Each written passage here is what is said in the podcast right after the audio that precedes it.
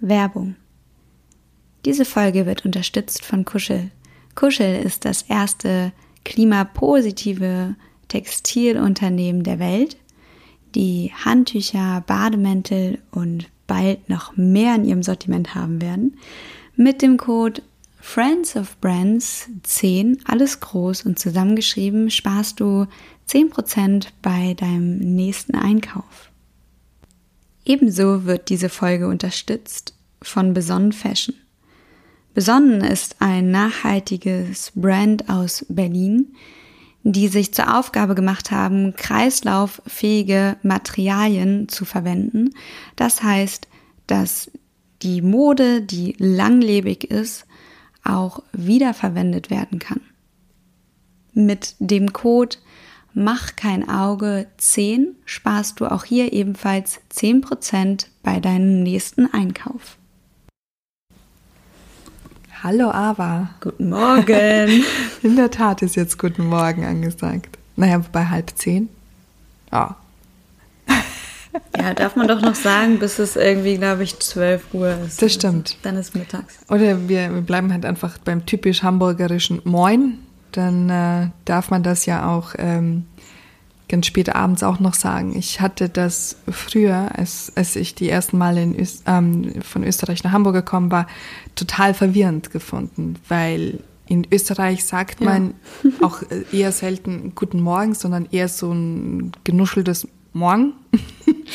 Und äh, das halt auch nur bis 10 Uhr. Und das Moin ist dann nicht so weit entfernt vom, vom Wortlaut. Und deshalb fand ich das immer schwer verwirrend, wieso man abends noch Guten Morgen sagt, bis ich dann aufgeklärt wurde, dass das ähm, nichts mit Morgen zu tun hat. Und auch nicht mit Guten Morgen. Ja. Es ist einfach eine, Begrüßungsform. Genau. Ne? Ein kleiner Exkurs in Österreichisch, Hamburgerisch, Hamburgerisch, Österreichisch. Das machen wir jetzt auch gleich, alles ja. übersetzen. Wie fühlst du dich denn heute ähm, Morgen? Ich fühle mich tatsächlich so ein klein wenig müde, weil ich gestern ähm, spät ins Bett gegangen bin und ich im Moment so wahnsinnig viele Gedanken habe und ich merke, dass das tatsächlich meine Schlafqualität beeinflusst, weil ich nicht schlafen gehen kann mhm. mit dem Gefühl, dass ich alles erledigt habe. Ja. Und ähm, äh, sind wir da wieder in unserer typischen Spirale, die wir vor zwei, drei Tagen auch besprochen haben, mit dem, wann ist man zufrieden und dass die To-Do-List, ähm, also ich, ich habe das, kann ja an, an, meinem Beispiel sagen, ich bin meistens erst dann zufrieden, wenn ich mehr geschafft habe als das, was da drauf ja. stand. Und das, also ist natürlich auch mal so na, tagesformabhängig, aber gerade jetzt, wo man wieder so viel zu tun hat, Das stimmt. Ja. ja. es ist halt natürlich so. Oder sind es gar nicht so Gedanken zum Arbeiten? Weil es kann nee, ja auch nee, was nee, ganz nee, anderes es sind sein. tatsächlich Arbeitsgedanken. Also es ist, ich produziere im Moment sehr viel Content in verschiedenste, auf verschiedensten Ebenen und ähm, dann fällt mir halt wieder irgendwie was ein oder dann ein Song oder eine Schnittart und, und dann habe ich immer so das Bedürfnis, das sofort aufzuschreiben, aber da kann ich mich halt auch verdaddeln. Also so kreative Arbeit, weil es sich für mich halt auch immer nicht nach Arbeit anfühlt, kann ich da halt wirklich Stunden um Stunden damit verbringen. Und ähm, das ist halt im Moment so. Also ich habe für, für all die neuen Projekte ähm, halt jetzt unglaublich viel zu tun, auch ich weiß nicht, ob wir das das letzte Mal schon besprochen hatten, aber ähm, ich habe mich sehr intensiv ja mit TikTok auseinandergesetzt und für ein Projekt hat äh, meine TikTok-Strategie so gut funktioniert, dass wir, ähm, ich glaube, wir haben aktuell acht Videos online und eines ist mega viral gegangen mit 2,2 Millionen Views und die anderen bewegen sich so zwischen 50 und 500.000 Views und das ist gigantisch für so eine Marke. Und ähm, dementsprechend bin ich da halt auch immer in so einem Mut, okay, ich, ich produziere jetzt weiter und man hat ja dann auch so ein Stück weit einen Leistungsdruck, dass das nächste Video halt auch wieder so gut performen mhm. muss. Und äh, dass es sich so anschließt, genau. ne? Und ja. das ist halt gerade bei TikTok ein Ding der Unmöglichkeit, weil das eine Video funktioniert, das nächste ist auch okay, dann das nächste ist vielleicht funktioniert nicht, aus welchen Gründen auch immer, ja, so. und, und dann kommt wieder das nächste und das funktioniert wieder sehr gut und ähm, aber es ist halt trotzdem mega spannend, weil das halt ein Startup ist und ähm, ich jetzt mit der Strategie es tatsächlich geschafft habe, da so eine Produkt-Awareness zu generieren, dass wir aktuell, also seit letzter Woche, also jetzt ähm, eineinhalb Wochen ähm, sind wir online, wir bekommen halt von überall Anfragen, also wirklich aus den USA, aus Schweden, aus der Schweiz. Ähm, wir hatten aus Frankreich und Spanien, wir hatten aus den Arabischen Emiraten Anfragen. Und, und das ist halt natürlich gigantisch für so ein kleines Produkt mit so wenig ähm, Werbebudget, dass man dann einfach diese ja, Reichweite generiert für, für so ein Produkttyp, weil es ist ja auch ein Nischenprodukt. Und Hast du denn schon eigentlich erzählt, um welches Produkt es sich handelt? Ähm, du redest so ganz viel rundherum. Ich kann dir das gerne erzählen. Das ist, ähm, und zwar sind das Klebebeschläge beziehungsweise Hufschuhe für Pferde. Und ähm, Pferde werden traditionell mit Eisen beschlagen. Und das funktioniert für sehr, sehr viele Pferde auch sehr gut. Ja? Ähm, aber es gibt halt Pferde, die fühlige Hufe haben oder verletzte Hufe oder durch das Eisen, weil es schlecht beschlagen wurde, halt ausgerissene Hufe. Und dann kann man die nicht mehr beschlagen, weil die Hufwand so beschädigt ist, dass das halt einfach nicht mehr funktioniert, weil man muss dir halt vorstellen, also dass die bekommen das unten an den Huf dran und dann gehen die Nägel durch die Hufwand hoch, werden oben gebogen, so dass sich die, das Eisen noch näher dran zieht und dann werden halt die überstehenden Nägel abgezwickt. Und ähm, ja, es gibt halt immer und überall gute und schlechte Arbeiten. Und mein bester Freund ähm, hatte das halt gesehen und hat halt gesehen, dass es halt keine Alternativen dazu gibt für Pferde, die halt kaputte Hufen haben. Und ähm, was halt ein Faktor ist, ist sehr viele Pferde, wenn, wenn die jetzt nicht mehr funktionieren, also im Sinne von jetzt Reitsport oder beispielsweise Schulpferd, ähm, dann werden die halt recht bald eliminiert, weil so ein Pferd natürlich unglaublich viel Geld kostet. Und wenn es das nicht mehr einbringt, dann ähm, ist, ich bin jedes Mal aufs Neue erstaunt, wie wenig tierlieb der, der Sport ist, also wie einfach man sich von dem Pferd dann trennt, weil es dann halt einfach verkauft wird und man sagt dann so, ja, okay, nee, dann halt jetzt das nächste. Ähm, was wir uns jetzt mit Hunden oder so gar nicht vorstellen könnten. So, okay, nee, der funktioniert nicht mehr, jetzt verkaufe ich den woanders hin. So, ähm, und genau, und, und dann hat er an einer Lösung gearbeitet und ähm, das halt aktuell so von der Innovation wahrscheinlich das beste Produkt am Markt, aber weil uns halt auch jetzt gerade so in den letzten Jahren halt einfach das Werbebudget gefehlt hat, weil es wird halt alles in einer kleinen Werkstatt produziert, äh, sehr viel auf Anfrage, ähm, war halt Werbung nie so das Thema, weil auch so, wenn du halt Werbung machst, du musst das natürlich auch bedienen können. Und jetzt erreichen wir eine Größenordnung, ähm, die, wo wir halt auch die ganzen Anfragen bedienen können, wo das Produkt jetzt auch wirklich einen Status, einen Entwicklungsstatus erreicht hat, wo man halt wirklich sagen kann, so, okay, jetzt kann wirklich jeder damit umgehen und ähm, es ist eine Lösung, wo wir uns keine Gedanken mehr machen müssen, dass jetzt vielleicht der Kleber nicht hält oder irgendwie was nicht funktioniert oder so, sondern nach über 1000 Pferden wissen wir halt, okay, da sind die Schwachstellen, das müssen wir den Kundinnen mitgeben und ähm, genau, das ist das Produkt. Und wie gesagt, TikTok war für uns jetzt so ein mega Funnel, um einfach ähm, Reichweite für das Produkt zu generieren. Und ich habe dann halt auch sofort geguckt, okay, wie kann ich es konvertieren? Weil zum Beispiel der Klebebeschlag ist jetzt, da brauchst du zumindest eine vernünftige Hufpflegerinnenausbildung.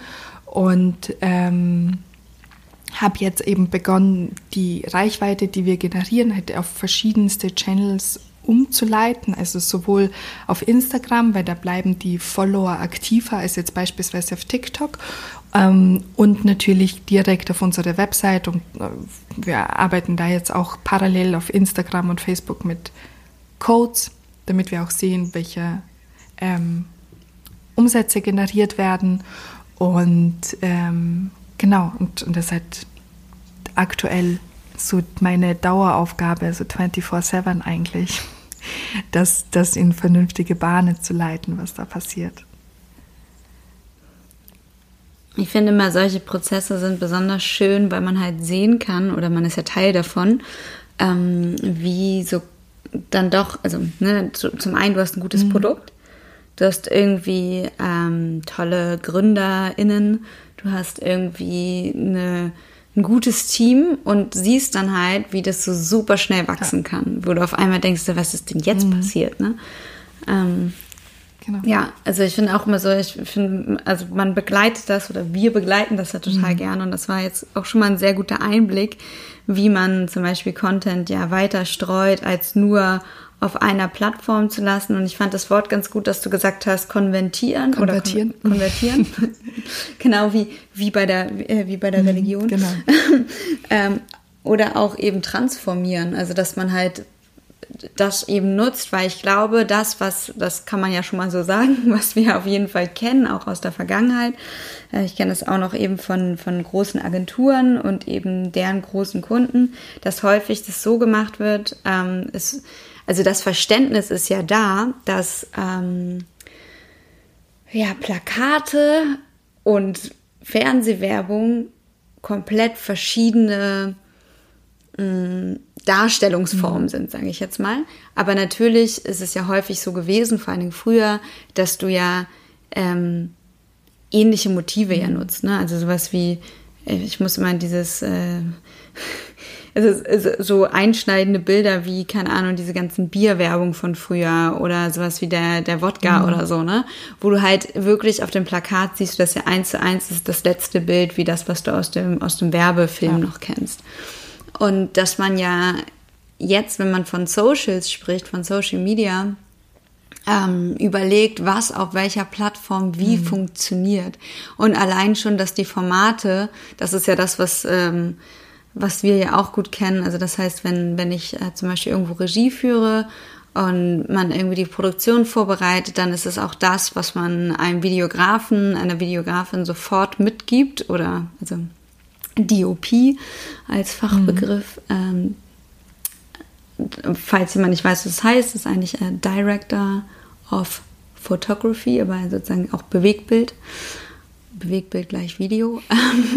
ähm, genau, dass, dass man das sofort mitgibt, eben in verschiedenen Formaten, die mit mhm. zu berücksichtigen. Das heißt halt, wenn du ein Quadrat brauchst, wenn du ein ähm, Weitwinkel brauchst, wenn du ein Hochformat brauchst, all das mit zu berücksichtigen, weil halt eben äh, jede App ähm, ja ein bestimmtes Format quasi vorgibt, in dem ein Video oder ein Foto funktioniert. Ja, und vor allem aber auch unterschiedlichen Content. Also ich merke jetzt ganz klar, ja.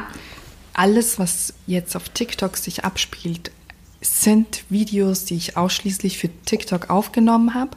Ich kann die ja. maximal auf Instagram in den Stories wiedergeben. Da macht das Sinn. Da ist es auch mit Unterhaltungsfaktor. Ähm, Wenn es nicht länger als 15 Sekunden ist, dann kann ich es bei uns in die Reels packen. Aber es ist zum Beispiel jetzt nichts, was ich jetzt bei Instagram TV oder so posten könnte oder als Post als solches, mhm. weil es halt einfach vom Thema her nicht stimmig ist. Und das ist halt auch immer so ja. etwas, wenn, wenn ich ähm, Content produziere, äh, gehe ich auch verschieden an, an die Themen ran, weil auf TikTok will niemand das Werbevideo sehen. Da wollen die Leute vielleicht die Behind the Scenes sehen mit den, ich sage jetzt mal bewusst Hoppalas, die dann passieren, ja, damit das Ganze einen Unterhaltungsfaktor hat. Und das ist etwas, was man, wenn du jetzt dir einen Instagram-Post anguckst, dann sind dir diese Hoppalas eigentlich relativ egal. Da willst du relativ schnell, nämlich in einem Bild eigentlich erfassen können, worum es geht. Und dann eben auch zu überlegen, okay, wie funktioniert ein Videocontent auf Instagram und wie funktioniert er beispielsweise schon wieder auf Facebook. Das ist auch wieder eine ganz andere Nummer. Und ich habe halt festgestellt, dass durch die vielen TikTok-Videos, die ich in den letzten Wochen geschnitten habe, sich meine Art und Weise, wie ich Videocontent als solches kreiere, komplett verändert hat. Also die Videos werden viel schneller, viel emotionaler, wesentlich weniger so diese typischen, was, was wir früher oft hatten, so dieser ähm, Mutbewegungen. Also ich sage jetzt mal ganz bewusst mhm. so, ein Pferd läuft durchs Bild und sieht so super frei und glücklich aus und die Sonne strahlt. Who fucking cares? Ja, also das, das, mhm. das konsumiert jetzt niemand mehr. Und, und das fand ich jetzt auch ganz spannend. Und ich glaube auch, weil das Auge das viel schneller erfasst. Man darf halt nicht vergessen, ne? Also wenn das eine Szene ist, dann kann die ein paar Sekunden gehen und dann hat der Zuschauer, die Sofort Zuschauer haben sofort schon verstanden. Und du brauchst dann nicht das nochmal zehn Sekunden Genau. länger. Und, Und ich glaube, das ist, so wie du sagst, oder Genau. Oder halt so, oder ganz langsam so eine Kamerafahrt. Das funktioniert halt nur, wenn du diese Spannung aufbaust, wenn es halt in irgendwas führt. Also ich würde sagen, für Film und so definitiv, aber eben nicht für die Art von Konsumieren auf den Socials. Und, ähm, und das fand ich halt immer echt spannend, dass sich das halt so verändert hat. Dann habe ich gemerkt, also ich habe halt, ähm, ich fotografiere ja vieles oder ausschließlich mit meiner Leica und ähm, wie, wie schwer sich so ein Gaul mit einer Leica fotografieren lässt.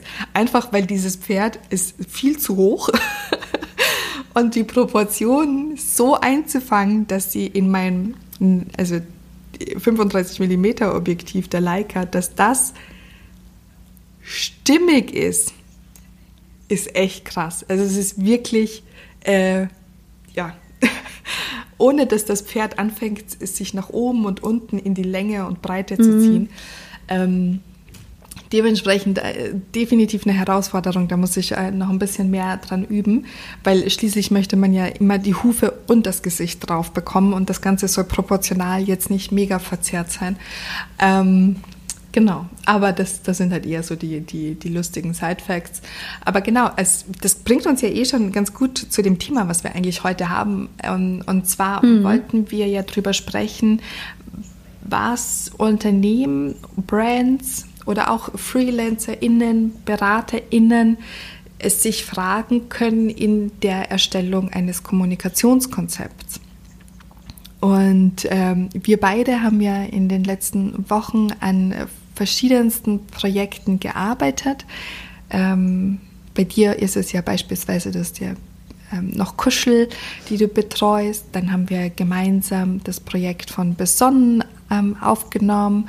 Ähm, dann haben wir zwei neue Projekte, deren Namen wir jetzt noch nicht verraten können, aber zumindest die Erkenntnisse daraus. Und ähm, was wäre denn so dein erster Tipp, den du mitgeben würdest, wenn, oder nee, fangen wir anders an. Wenn, Ja. wenn wir jetzt beauftragt werden für ein Kommunikationskonzept, was denn so der erste Schritt, den wir tätigen oder was? Genau. Ich würde sogar noch einen Schritt vorweg. Das meiste ist, also Anfragen kommen ganz häufig für eine sehr konkrete Sache. Also das kann man ja auch an dem Beispiel mal machen ähm, von bei Kuschel und es ist auch genauso wie bei äh, einem neuen Kunden, ähm, die eigentlich sagen, wir brauchen Social Media. Wir brauchen Leute, die Social Media betreuen. Das ist Oldschool, nennt man das. Social Media Management. Ähm, und dann ist es erstmal, dass ich, also grundsätzlich, das kommt halt irgendwie als Anfrage rein. Dann äh, schaut man sich das erstmal an, also von welchen Plattformen sprechen wir. Dann meistens ist es über, ja, so, ich würde sagen, im Durchschnitt sind es zwei Telefonate plus vielleicht noch eine Mail, in denen ich dann erstmal aufdrösel. Das heißt, das ist eigentlich so meine Vorabarbeit, die wahrscheinlich viele BeraterInnen auch kennen, dass ähm, ich den sage, dass man das natürlich machen kann, aber eigentlich braucht es einen Schritt vorab und das braucht eben ein Konzept. Das ist jetzt auch sehr speziell eben für vor allen Dingen kleinere Brands, für Startups und so, weil bei vielen größeren wird das ja sowieso mit berücksichtigt, weil die entweder große Agenturen haben, die sie betreuen, oder sie auch in-house ein Kreativteam haben oder ähm, ja, eine Kommunikationsabteilung nenne ich das mal, die sowohl intern wie auch extern sich um solche Dinge kümmert oder die halt zur richtigen Zeit, sage ich jetzt mal, Leute dazu holen. Das heißt, bei denen ist es jetzt nicht so ein großes P, wenn du irgendwie sagst, ja, wo ist denn euer Kommunikationskonzept? Ja klar, wir haben uns das und das und das, also das ist die Strategie dahinter. Und deswegen meine ich, das ist so ein bisschen der Schritt vorab, dass man erstmal darüber spricht, äh, wo geht's denn eigentlich hin? Und wenn und eben auch, ja, da halt beratend tätig zu sein. Ich empfehle denen eben, das vorab zu machen, weil sonst ist halt eben das Ding, das kann man ja ganz simpel sagen, wenn man sich jetzt mal, wenn wir jetzt mal von der Plattform Instagram sprechen, dann kann ein Post und eine Caption oder was auch immer noch so gut sein, wenn man überhaupt nicht weiß, wohin mhm. das Ganze laufen soll, ist das halt so eine Eintagsfliege. Dann ist so ein Ding, was halt irgendwie vielleicht für den Moment kurz funktioniert. Ähm, aber es ist halt nichts, was passenderweise nachhaltig irgendwie ja. wirkt. Ne? Und deswegen ist das meistens so die Herangehensweise und mh, mm, ich glaube auch aufgrund der Erfahrung und so, dass da relativ schnell so ein Vertrauen entsteht, dass, ähm, weil das ist, das ist mir zum Beispiel einfach extrem wichtig, das ist aber ja auch eher so was Zwischenmenschliches, ähm, jeden Kunden und jede Kundin und überhaupt die Unternehmen ähm, sehr ehrlich zu beraten. Also, dass man und das ist, glaube ich, in unserer Branche gar nicht so mhm. häufig. Also damit meine ich jetzt nicht, oh, wir haben jetzt ein krasses Alleinstellungsmerkmal, weil es gibt natürlich auch sehr viele, die man zum Glück auch kennt, die das ähnlich machen. Aber es gibt natürlich auch eine ganze Menge Menschen, die eher darauf aus sind, Hauptsache, ich kriege diesen Auftrag ja. oder Hauptsache, wir haben ähm, diesen Pitch gewonnen. Ähm, ja, ist nochmal so ein anderes Thema, darüber können wir auch nochmal sprechen, wann pitcht man mhm. und wann nicht. naja, auf jeden Fall, dass, dass, dass da eigentlich relativ schnell so ein Vertrauen entsteht, weil ich eben sage, ich, ich möchte euch da ganz ehrlich beraten und eben nicht sagen, klar, gib mir den Job für das Social Media Management oder eben, wie wir es sagen würden, Community Management. Ähm, und, und dann war es das und ich, mir ist es eigentlich egal, mhm. wohin das läuft und Hauptsache der Bereich passt, weil es einfach nicht funktioniert. Und gerade eben bei kleinen ähm, Startups, bei kleinen Brands ist es halt wichtig, dass das so Hand in Hand geht, dass du auf allen äh, Kanälen mh, mm, ja, dass das Konzept im Prinzip wiederfindest, dass sich das so durchzieht wie so ein roter Faden, das kann man sich ja ganz gut vorstellen, so wie halt früher vielleicht bei sehr großen Kampagnen out of home und eben so, dass da halt irgendwie alles zusammenfließt, das, was ich vorhin schon meinte. Äh, nur, dass das eben, wenn man eben von Social spricht, spricht man eben mit Menschen, die man konkret anspricht und nicht in der Hoffnung, dass jemand an dem Plakat vorbeiläuft. Ja, ich finde, was, was wir hier auf jeden Fall unseren ZuhörerInnen mitgeben können, ist ja das Thema, Konzeption. Also Konzeption, ich meine, wir, wir beide, wenn, wenn wir an Konzepten arbeiten, also so nach dem ersten Briefing, dem ersten Vorgespräch, gibt es so ein Konzept, das wir empfehlen würden. Und das ist ja auch immer etwas, das machen ganz viele tatsächlich for free oder für einen geringen Stundensatz, wo ich auch immer sage, so nee, das muss eigentlich der höchste Stundensatz sein und du musst wirklich die Stunden verrechnen, die du dafür gebraucht hast. Und im, im Durchschnitt sind das halt so vier bis acht Stunden für so kleinere Kommunikationskonzepte. Und ähm, die Erfahrung zeigt ja auch, dass all die Brands, mit denen wir gearbeitet haben, dass die ja ganz offen waren dem Ganzen gegenüber, weil das Konzept als solches ist ja nicht in Stein gemeißelt, sondern es ist ja immer eine Empfehlung, etwas, wo, wo man ähm, die Ist-Situation einmal beurteilt und dann aber auch ganz genau beschreibt, wo könnte das Ganze hinlaufen. Und dann gibt es ja meistens noch so ein Konzeptpräsentation, Feedbackgespräch und dann geht man ja erst in die strategische Planung. Aber wichtig ist, dass man wirklich auch gerade so ein Konzept sich ordentlich bezahlen lässt, weil das ist der Leitfaden, mit dem können die Brands ja auch schon wirklich mit, also loslegen und, und dann vielleicht jetzt ähm, eigene Mitarbeiter drauf ansetzen oder ähm, Aushilfen darauf ansetzen, um das Ganze umzusetzen. Und ähm, wenn, wenn du dann deine Kreativität und deine Expertise da rein verarbeitet hast und das Ganze nicht äh, gewertschätzt wird, dann, dann guckst du ja am Ende durch die Finger. Und deshalb auch da ganz wichtig, ähm, das halt wirklich ordentlich abzurechnen. Und ähm, genau. Ich fand ja auch ganz spannend, ähm, auch in den, in den letzten Projekten, eine Sache, die uns ja immer wieder aufgefallen ist, ist, dass die GründerInnen sehr selten in den Vordergrund treten. Was ja total schade ist, wenn sie der Marke kein oder nicht ihr Gesicht verleihen und sagen so, hey, übrigens, ich stehe da jetzt dahinter und ich feiere das Produkt, weil und ähm, ja so ein bisschen in, in den Vordergrund treten und sich in den Fokus stellen, um eine Marke greifbarer zu machen. Na? Ja, also man kann es ja zum Beispiel bei Besonnen sehen, das hat sich ja tatsächlich verändert, dass die sehr viel mehr Einblicke geben in deren Teamwork. Und das ist ja zum Beispiel auch was Tolles. Es ist ja eine Brand, die komplett von Frauen gemacht mhm. wird. Und das haben sie vorher einfach nie wirklich dargestellt. Und das ist ja auch ganz häufig so, dass also verstehe ich auch aus der Sicht der, der Marke, das vielleicht gar nicht als sehr wichtig zu empfinden. Die meisten fokussieren sich halt extrem auf ihr Produkt. Und wenn das aber eigentlich schon alles kann, also das Produkt ist in dem Zustand, dass es sozusagen, ich nenne es jetzt mhm. perfekt ist, aber dass das halt ausgereift ist, dann braucht es danach halt ganz viel Mensch. Also weil nur über das Produkt kann man halt nicht allein verkaufen. Also man sieht zum Beispiel, dass das ist, also vielleicht, vielleicht ist das ein gutes Beispiel. Bei Kuschel ist es so, dass die das von vornherein alle mit berücksichtigt haben. Die kommen auch alle aus sowohl Filmbranche wie auch ähm, sehr spezifisch eben aus dem Marketing, haben schon ganz, ganz viel gemacht vorab, so dass die ihre drei Gesichter auch immer wieder mhm. auftauchen lassen. Das ist etwas, das funktioniert halt auch und auch natürlich in jedem Interview, in jedem ähm, also weil damit, du sympathisierst ja auch, du äh, sympathisierst mit dieser Mission, mit der Idee und allem drum und dran. Und du siehst halt, da stehen halt echte Menschen dahinter, die das umsetzen und nicht irgendwie ein Unternehmen XYZ. Und ähm, bei denen ist das halt, wie gesagt, also so eine Mischung aus, du siehst immer mal wieder die, du siehst aber auch das Produkt. Und das, was viel geklickt wird, was sich viel angeschaut wird, sind eben diese, ich nenne sie jetzt einfach mal Erklärbär-Videos, die, die eben zeigen, was heißt denn das, weil fast jede, also ne, man kann es ja behaupten, du seist äh, sustainable oder auf dem Weg dorthin. Mm, aber was ist denn das, wenn du vom Kern bis äh, ins Äußerste wirklich in allen Bereichen dafür sorgst, dass deine Marke nachhaltig ist und wenn du natürlich so bold an Start gehst, wie bei, bei Kuschel und sagst, hey, wir sind das erste ähm, ressourcenpositive Textilunternehmen der Welt, dann wollen natürlich Menschen auch mhm. den Beweis dafür. Dann reicht es ja nicht, das einfach so zu sagen.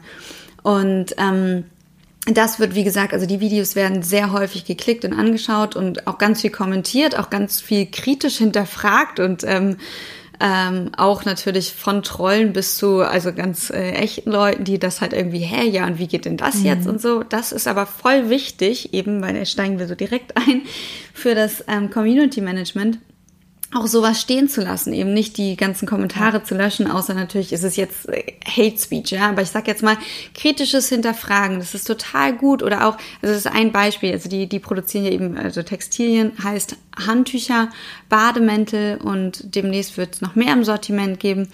Ähm, und dann äh, zum Beispiel hatte eine Frau geschrieben, also ich benutze meine Handtücher schon seit den 80ern und äh, ich muss sagen, die halten noch immer und so. Das war einfach ihr Kommentar dazu. Das hatte ja eigentlich mhm. überhaupt nichts mit dem Produkt zu tun. Das heißt ja auch nicht, dass wir sagen, ja, du musst unbedingt ein neues Produkt kaufen. Aber sowas dann auch als Brand zu liken und zu sagen, das ist, das ist Nachhaltigkeit 1000, mhm. stimmt ja auch, weil du das halt aufbrauchst bis zum Ende und dann nicht zu sagen, ja, aber wir wollen ja mhm. und so, ne?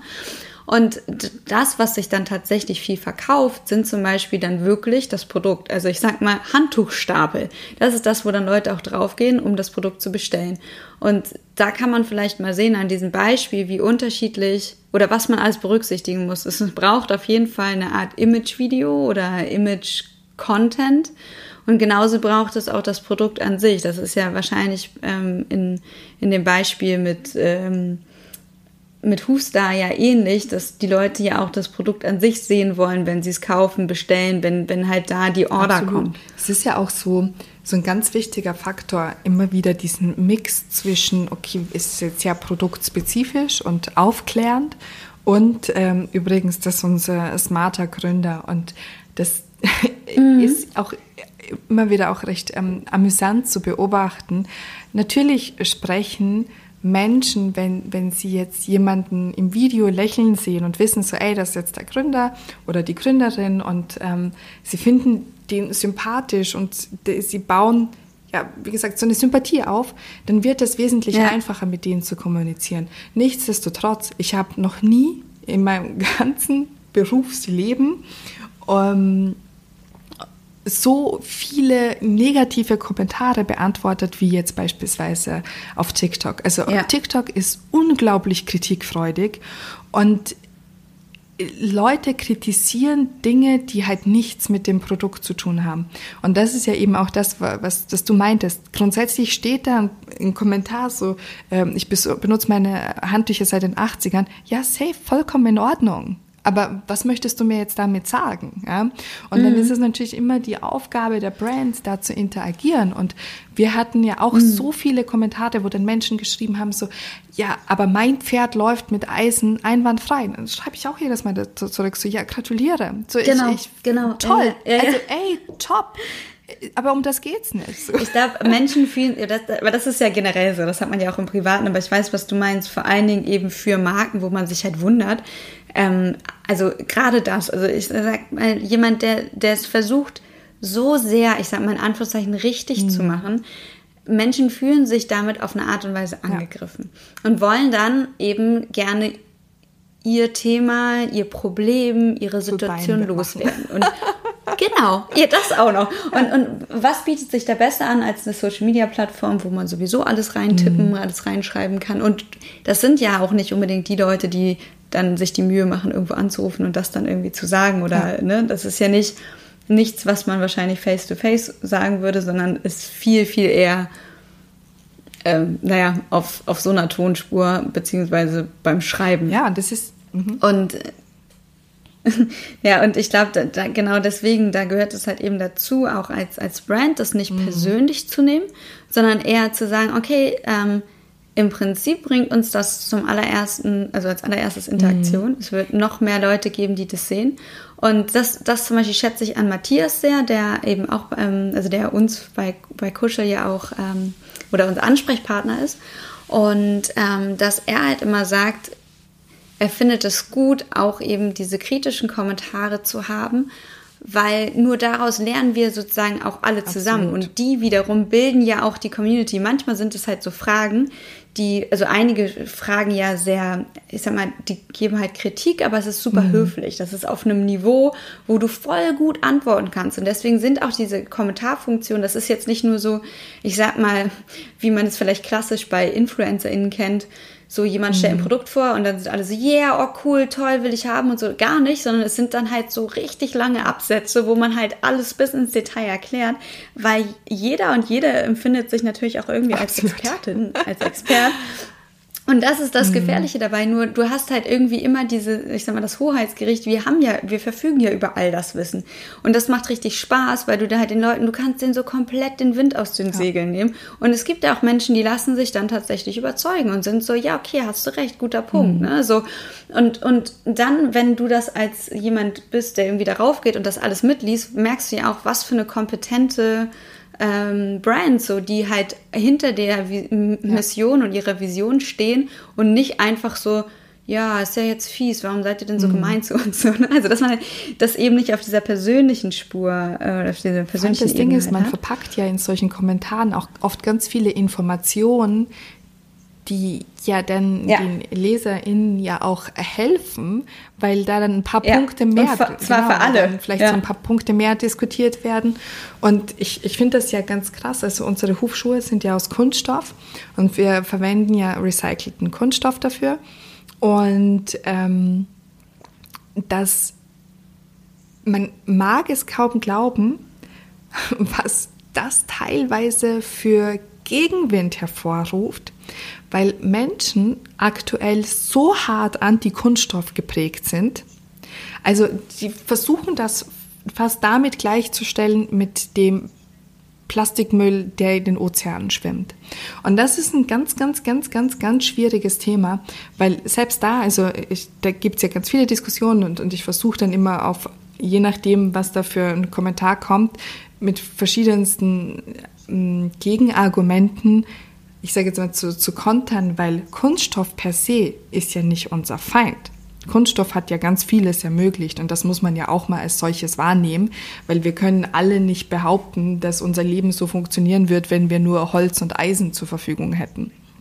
Und ähm, dann aber auch die, die Thematik, dass ganz viele einen Kommentar rauslassen, wie zum Beispiel, ja, denkt doch mal an das Mikroplastik, ihr bereichert euch auf dem Rücken der Umwelt und, und ähm, so quasi, ihr seid ja nur Profil, profitgeil und und und und. Also da kommen ja richtig heftige Kommentare teilweise, wo ich dann halt auch immer wieder schreibe, so, okay, äh, wir können uns gerne über Mikroplastik unterhalten. Ähm, wir sollten vielleicht mal bei dir im Badezimmer beginnen, bei deinen Klamotten ja. weitermachen und dann gucken, ob du ja. auf Ledersohlen läufst. Und wenn du das alles erfüllst und nie mit, weil dann darfst du nämlich ja auch nicht Fahrrad fahren, weil selbst ein Fahrrad hat Abrieb, ja. Es ist, ist halt einfach mal ja. safe. So. Und wenn du das alles erfüllst, dann kannst du uns gerne dazu zwingen, dass wir aufhören, eine Lösung anzubieten, die Pferde davor schützt, dass kaputte Hufe mit Eisen durchbohrt werden. Okay. So. Und, und man hat da halt teilweise halt wirklich, also ich finde das ja auch, ich mag das ja, ich mag das ja immer so zu kontern. Ich lasse ja ungern etwas stehen. Und ähm, man sieht dann, also jetzt mittlerweile so nach dem achten Video, dass FollowerInnen für uns schon das Wort ergreifen. Und dass ich dann teilweise mhm. Genau das funktioniert genau. nämlich auch. Das haben wir auch schon so dass oft. Dass du nicht mehr reagieren äh, musst. Lass die doch mal in Ruhe. Hast du das gar nicht genau. verstanden? Das ist doch so und so. Und, und das finde ich halt eben auch ganz gut. Und das funktioniert nur dann, und da kommen wir jetzt einfach wieder dahin zurück, wo wir ganz am Anfang waren, wenn du nicht Social Media Management betreibst, sondern Community Management. In dem Moment, wo du um dich und dein Produkt eine Community aufbaust, die hinter dir, mit dir, vor dir geht, steht, tanzt, singt, passiert genau so etwas. Es ist eine, eine gemeinsame Bewegung und ich finde ja auch immer so die Frage, so naja, aber Social Media und es gibt ja Brands, die verkaufen ausschließlich über Instagram und Facebook und mit Werbeanzeigen. Ich sage so, ja, safe. Auf jeden Fall soll man darüber nachdenken, wie man die Reichweite dann monetarisieren kann. Aber du kannst alles mhm. wesentlich ehrlicher monetarisieren an, an Reichweite, wenn das eine Reichweite ist, die über eine Community läuft, wo man auf Augenhöhe spricht.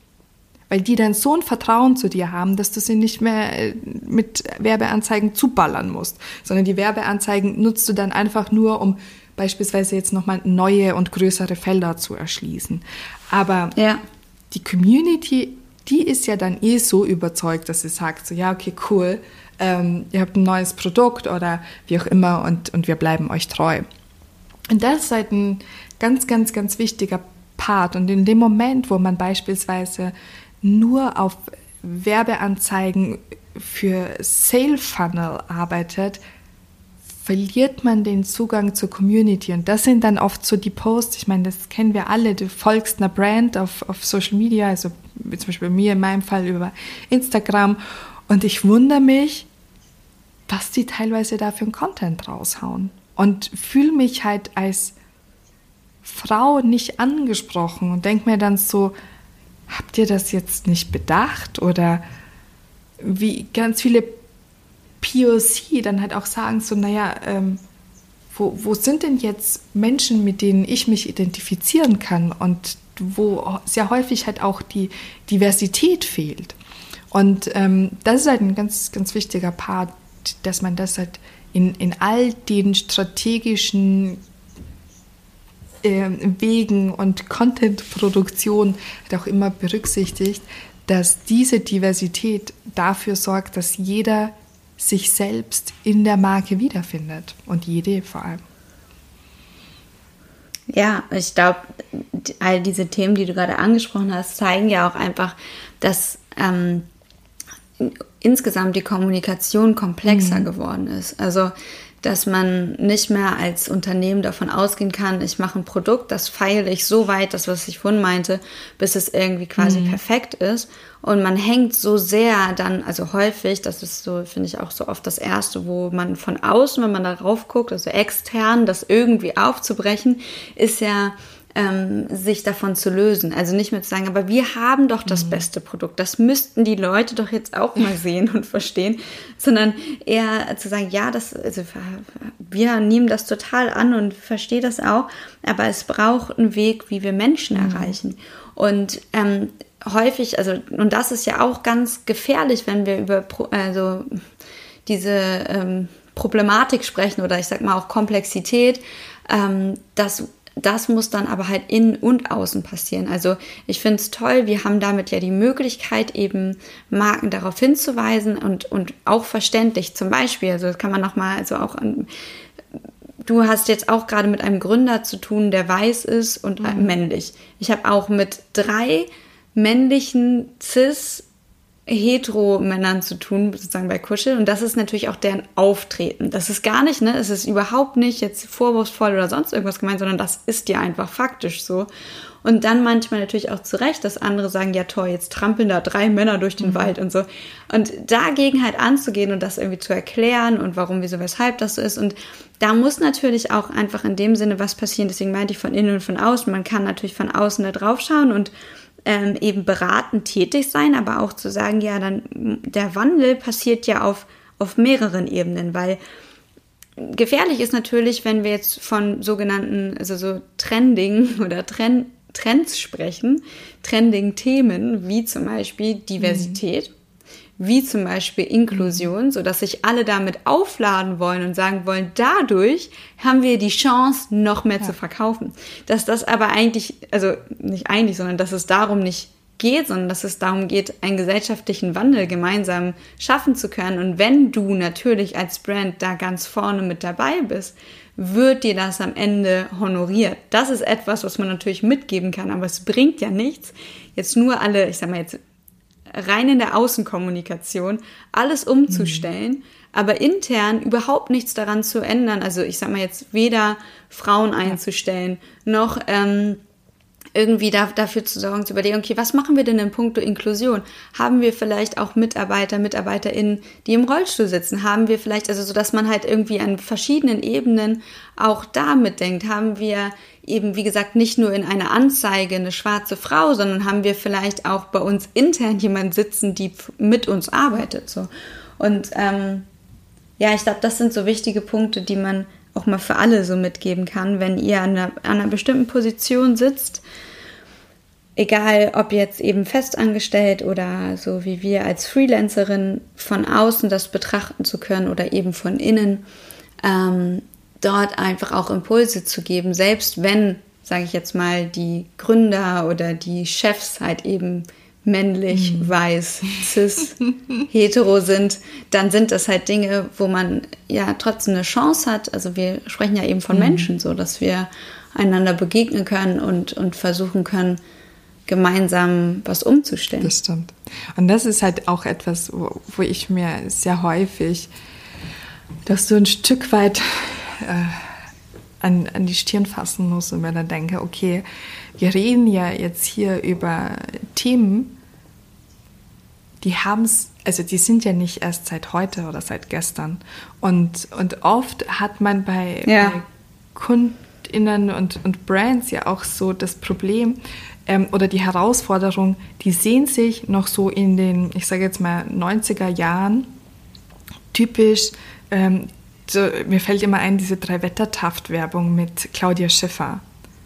Und, und das ist mhm. ja so etwas, das wird dir ja heute niemand mehr glauben. Weil wir alle zu viel geflogen sind und wissen, wie unsere Haare elektrisch aufgeladen am Körper kleben oder von uns abstehen, aber garantiert nicht so aussehen wie die Haare von Claudia Schiffer. Und, und das ist ja auch so ein, ähm, auch ganz spannend zu sehen, dass ganz viele Brands, oder auf TikTok hat man das jetzt ja leider auch, ähm, die Fernsehwerbung, die sie schaffen, versuchen, auf Social-Media-Plattformen wieder zu verwerten. Und das funktioniert natürlich nicht, weil du bist natürlich gewöhnt, auf Social-Media-Plattformen Werbung zu konsumieren, aber das muss eine, ja, eine Native, also eine, eine plattformkonforme Werbung sein und nicht jetzt aller drei Wettertaft, wie du es aus dem Fernsehen kennst. Und und wenn ihr wissen wollt, wie das geht, dann genau. Spaß. Aber das, das ist halt eben so die, die, die Herausforderung. Und, und ich glaube, deshalb ist auch unser Job ja auch immer etwas, was uns ja von Tag zu Tag neu herausfordert, weil es halt immer wieder neue Themen, neue Kommunikationsmöglichkeiten gibt, neue Plattformen. Ähm, und wir da halt auch mit der Zeit gehen können und, und sagen können, so, okay, cool, jetzt ist halt das gerade hier. Ähm, überlegen wir uns, wie wir das halt mitnehmen können. Und ähm, ja, sich ja da halt einfach auch ähm, offen zu bleiben und zu gucken, links, rechts, ja, was passiert. Ich glaube, das ist halt so dieser Prozess, genau, das meinte ich auch eben mit so, dass es komplex ist. Natürlich für uns, aber genauso auch ja für, für jede Brand.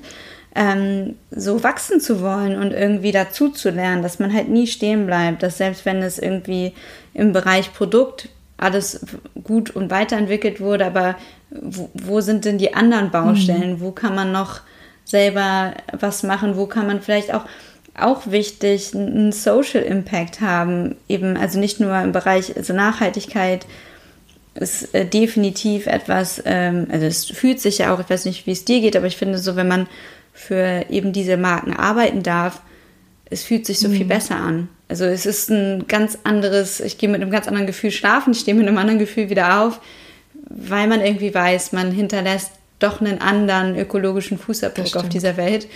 Und, und das natürlich auch irgendwie mit, mit inhaltlichen Themen, vielleicht, wenn man es irgendwie schafft, auch ein Social Business zu unterstützen oder all diese Dinge. Ähm, ja, sich vielleicht, also ich meine, natürlich ist das ein Privileg, wenn ich jetzt sage, ich suche mir das mehr oder weniger aus, mit welchem Marken ich arbeite. Ähm, aber auch in Phasen, was ihr alle wisst, wenn ihr uns fleißig zugehört mhm. habt, äh, wo es halt, wo wir keine Aufträge hatten oder so, trotzdem eigentlich sich selbst dabei ja so treu zu bleiben. Das heißt ja nicht, dass man das nicht hinterfragt und sich nicht überlegt, ob man das irgendwie anders macht. Aber eben, ich, ich hätte mir nicht vorstellen können, wieder, weißt du, du, du gehst ja nicht ja. wieder zurück. Die Erfahrung, die du gemacht hast, du fängst ja nicht wieder von vorne an und sagst so, ja, okay, ich habe das jetzt mal alles ignoriert. Straight latschig zu H&M oder so. Du, das ist halt so nicht der Weg irgendwie. Absolut. Ja. Ähm, jetzt haben wir ja schon ein bisschen gesprochen. Wollen wir vielleicht zum Abschluss nochmal ähm, zwei Menschen die Stimme geben, äh, für die wir beide ja, ja arbeiten. Beziehungsweise, genau, also als allererstes, Ladies First, hören wir uns jetzt Annette an und die Vision von mhm. Besonnen. Und danach ähm, schließt sich Matthias an, der uns auch netterweise zwei Fragen beantwortet hat. Und ähm, dann Können wir uns Würde ich sagen, oder? viel Spaß beim Zuhören. Lasst euch ja. inspirieren und äh, bei Fragen, bei Feedback, bei Wünschen, bei ja, das auch. Aber ich meine jetzt so grundsätzlich, ähm, wir sind erreichbar mhm. und äh, freuen uns. Ja, schön gesagt. Aber bis nächste Woche. Du hast aber vorhin gar nicht gesagt, wie geht's dir denn heute? Oh, ich bin jetzt so direkt eingestiegen. Ähm, ja, ich fühle mich gut.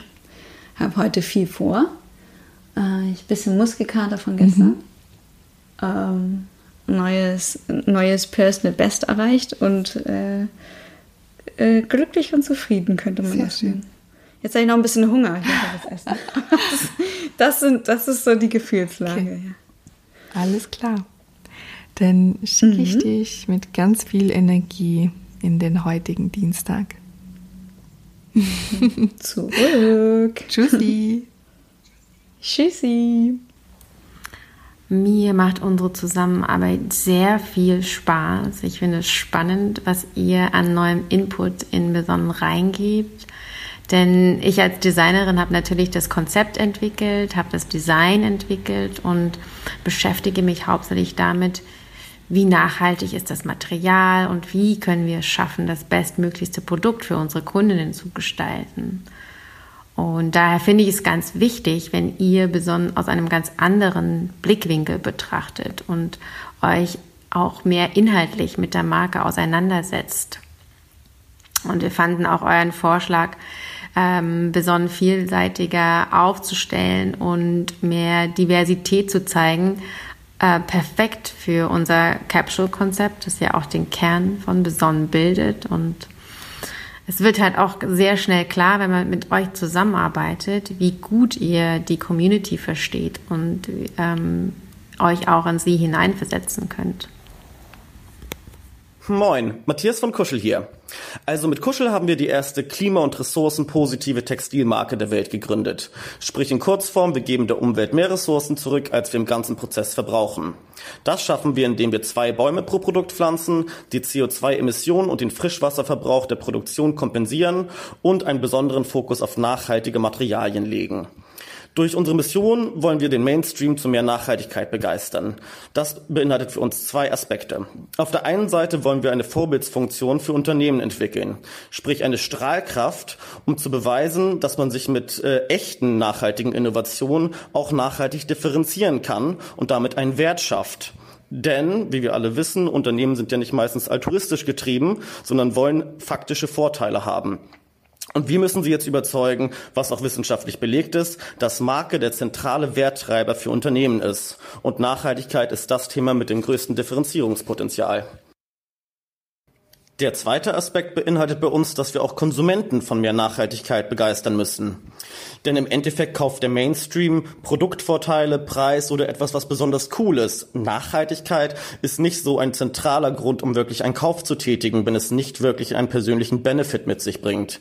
Deswegen müssen wir, glaube ich, auch es wirklich schaffen, cool zu werden. Als Beispiel kann man da jetzt zum Beispiel die Luxusindustrie nehmen mit ihren Handtaschen. Äh, zu den gleichen Produktionskosten gibt es wahrscheinlich die gleiche Handtasche für 50 Euro zu kaufen oder für 1700 Euro zu kaufen.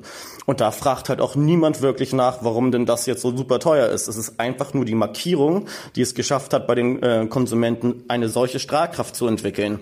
Und deswegen glaube ich, für alle nachhaltige Startups ist die größte Hürde es auch zu schaffen, cool zu werden und dadurch halt wirklich auch ein Begehren bei Konsumenten zu erwecken. Denn nur so schaffen wir es wirklich, den Mainstream zu begeistern und den größten Impact zu erzielen.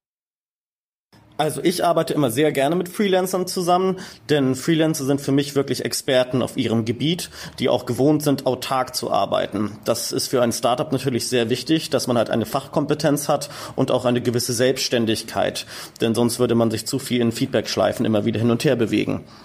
Und auf der anderen Seite finde ich es auch sehr spannend, dass es halt immer mehr als nur ein Projekt ist. Also es ist wirklich eine enge persönliche Zusammenarbeit mit einem Menschen. Und das ist, glaube ich, auch sehr wichtig. Kreativprozesse sind halt nicht einfach zu automatisieren, sondern da gehört halt auch eine persönliche Komponente mit dazu. Und auch Freelancer haben natürlich durch ihre Arbeit, durch ganz viele verschiedene Marken, sehr viele neue Ideen, Impulse, auch Connections natürlich und einen anderen Blick auf die Marke von draußen und helfen dabei natürlich auch eine Marke nachhaltig aufzubauen. on.